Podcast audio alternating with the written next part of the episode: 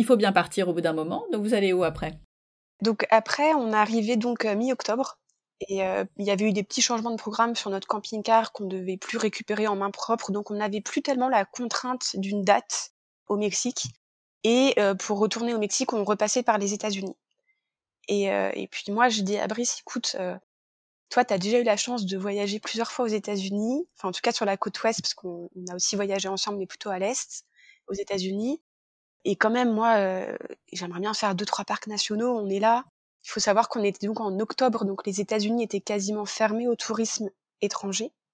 Et donc, on avait un coup de fusil sur des, des locations de camping-car vraiment pas chères. Donc j'ai dit, tu vois, se regarde, on est là, c'est un peu dommage. Il m'a dit, ok, c'est bon, on y va. Et donc du coup, on a pris notre vol euh, pour Los Angeles. Et de Los Angeles, on, est allé à Las Vegas. Et là, on a loué un camping-car pour euh, trois semaines. Et euh, donc on a fait un petit tour des parcs, magnifique. Après moi, les États, enfin les États-Unis, on, adore les paysages. On aime beaucoup moins la culture des États-Unis. C'est moins de trucs. Donc j'ai trouvé, on a fait des, les grands parcs nationaux les plus connus euh, euh, en boucle depuis Las Vegas. C'était absolument magnifique, vraiment magnifique. Euh, mais moi, c'est pas mon coup de cœur. Ok. Est-ce qu'il y a quand même un truc, une anecdote, un moment en famille Oui, oui, il y en a. Évidemment, il y en a énormément.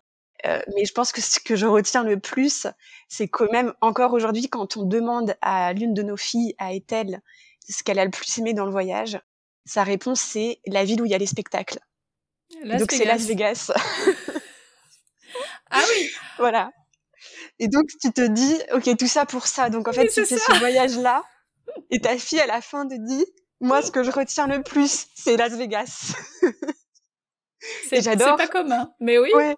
Et euh, il y a ça, et puis un super moment, euh, c'est Halloween, parce que du coup on y était pendant Halloween. Ah génial. Et euh, ouais, et on a fêté Halloween dans un petit village western d'Arizona qui s'appelle Hotman et c'était c'était top de faire Halloween aux États-Unis. Bah oui. Et puis c'était un environnement un peu spécial.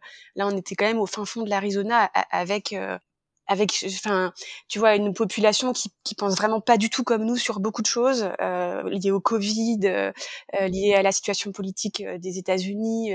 Enfin beaucoup beaucoup de racisme, mais mais ça a été un peu violent.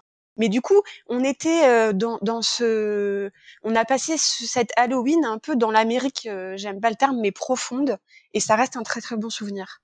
Super. Mm. Donc après, ça y est, c'est le Mexique. Après, c'est le Mexique, ouais. Alors? Quatre mois.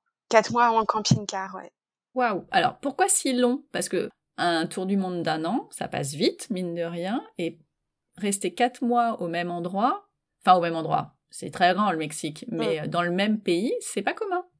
Eh ben, euh, je pense qu'il y a plein de choses. On avait vu quand même beaucoup de, de blogs, de comptes de, de, voyageurs en véhicule au Mexique. Et en fait, au fur et à mesure qu'on suivait ces, personnes, on s'est dit, le Mexique, en fait, on, ne soit pas mais 10% de ce qu'est le Mexique depuis notre fenêtre. Et, en fait, on, avait l'impression d'à chaque fois découvrir des choses incroyables. Et donc, on avait très envie d'aller sur le, les chemins de ces voyageurs-là. Et puis, on avait un côté budget aussi, parce que ben, la van life dans un seul pays, qui en plus est un pays pas très très cher, ça fait quand même beaucoup de bien au budget. Oui, c'est sûr. Ça, c'est certain. Et puis, on avait envie d'expérimenter ce mode de voyage-là. Et donc, euh, voilà. Et en fait, on savait pas quand on a démarré si ça allait être 4 mois, 5 mois, 6 mois, on n'en savait rien. On savait qu'on récupérait notre camping-car à un endroit. Et après. Alors, sans rentrer dans tous les détails, euh, vous, le Mexique, effectivement, c'est grand. Donc, vous êtes allé dans quels endroits euh, du Mexique? On a récupéré notre camping-car en Basse-Californie. Donc, la Basse-Californie, c'est la bande de terre qui est en dessous de la Californie et qui est réputée pour avoir des fonds marins euh, absolument exceptionnels c'est une réputation euh, qui n'est pas usurpée. euh, et donc, euh, on a récupéré notre camping-car là. Donc, on a fait un petit tour en Basse-Californie. Après, on a pris le ferry pour aller sur le continent.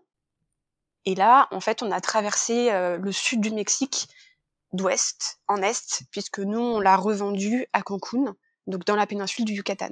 Donc, on a vraiment traversé comme ça le Mexique. Et ça a pris quatre mois. Et ça a pris quatre mois, oui. Vous avez pris votre temps et, vous avez vu des, endroits où les touristes euh, classiques, entre guillemets, ne, vont pas parce que tout le monde va dans le Yucatan, tout le mm. monde ou presque. Euh, c'est un peu la porte d'entrée du Mexique. Donc euh, j'espère que ton anecdote est dans un coin différent de ce qu'on connaît et, aussi peut-être un paysage différent que ce qu'on voit à Cancun, pour ne pas la nommer. Alors, je pense que il y a énormément de choses qui resteront pour nous du Mexique. Et là aussi je vais pas enfin si je commence à, te décrire je, peux en parler pendant des heures. Et pour moi ça reste euh, dans le voyage une parenthèse incroyable. Parce que moi qui suis vraiment backpackeuse euh, vraiment j'adore ça j'ai trouvé que voyager en véhicule apporte une, vision des choses du temps et de leurs relations humaines très différentes et je pense qu'on a eu plus de contact avec les Mexicains qu'avec tous les autres euh, peuples qu'on a rencontrés. Parce qu'en en fait, quand tu arrives avec ton véhicule, tu es indépendant pour dormir, tu es indépendant pour te nourrir.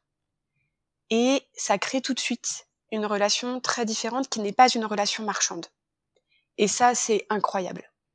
C'est-à-dire que vraiment, nous, ce voyage, c'est un voyage euh, de paysage. Et on en reparlera avec la Patagonie. Pour le coup, c'est, une grosse claque d'un point de vue des paysages. Mais c'est aussi un voyage humain et de rencontres. Et le Mexique, pour ça, ça a été incroyable. Et, euh, et donc, euh, des anecdotes, j'en ai plein, mais je pense que je pense, si j'ai envie de garder une seule chose, si je dois dire une seule chose du Mexique, c'est peut-être ce qu'on perçoit moins quand on pense au Mexique, c'est la faune et, euh, et, surtout la faune marine. Euh, au Mexique, on a nagé avec les requins-baleines, ouais. on, on, a vu des baleines, euh, mais, mais dans des circonstances magnifiques on, a vu des balais de baleines, euh, mais incroyables. On a vu une tortue lutte pondre sur la plage. Oh là là. C'est des choses incroyables. Euh, bon, on a vu bien sûr aussi des, du coup des éclosions de, tortues. Et puis il y a un bruit, moi, qui reste. C'est le bruit des singes hurleurs. C'est-à-dire que au Mexique, quand on va dans le Chiapas et qu'on s'enfonce un peu dans le Chiapas, il y a les singes hurleurs. Et quand on est en camping-car, on le vit. Ah C'est-à-dire bah qu'on entend les singes qui sont sur la branche d'arbre à côté du camping-car. Et, et, et c'est ça que je garde. Enfin, je garde beaucoup de choses du Mexique, mais vraiment, enfin, énormément de choses. Mais je pense que euh, si j'avais envie d'en parler, je prendrais d'abord cet axe-là parce que c'est le, je trouve quelque chose qui est pas connu, que peu de gens imaginent en allant au Mexique, et nous-mêmes, on s'attendait pas vraiment à ça. Et ça nous a bouleversés. Parce que la rencontre qu'on a faite avec les baleines, elle est, incroyable. Alors on les avait aussi vus en Polynésie, à Rurutu, mais mais là euh, c'était que tous les deux parce qu'on était allés nager avec elles et là on était avec les enfants et moi je me souvenais toujours de leur waouh, de leur regarde papa, c'était incroyable. Et, et, pareil sur les requins baleines, nos filles nous parlent, elles ont nagé avec les requins baleines. Et quand elles nous en, pour elles, alors déjà pour nous c'est des monstres des mers, mais alors pour elles c'est mmh, bah inimaginable. Tu vois, j'ai pas vraiment d'anecdotes à te donner, mais plus euh, ce souvenir-là euh, de, de, ce qu'on a vécu avec les animaux euh, au Mexique et, et qui me donne à chaque fois envie de pleurer parce que c'est magnifique.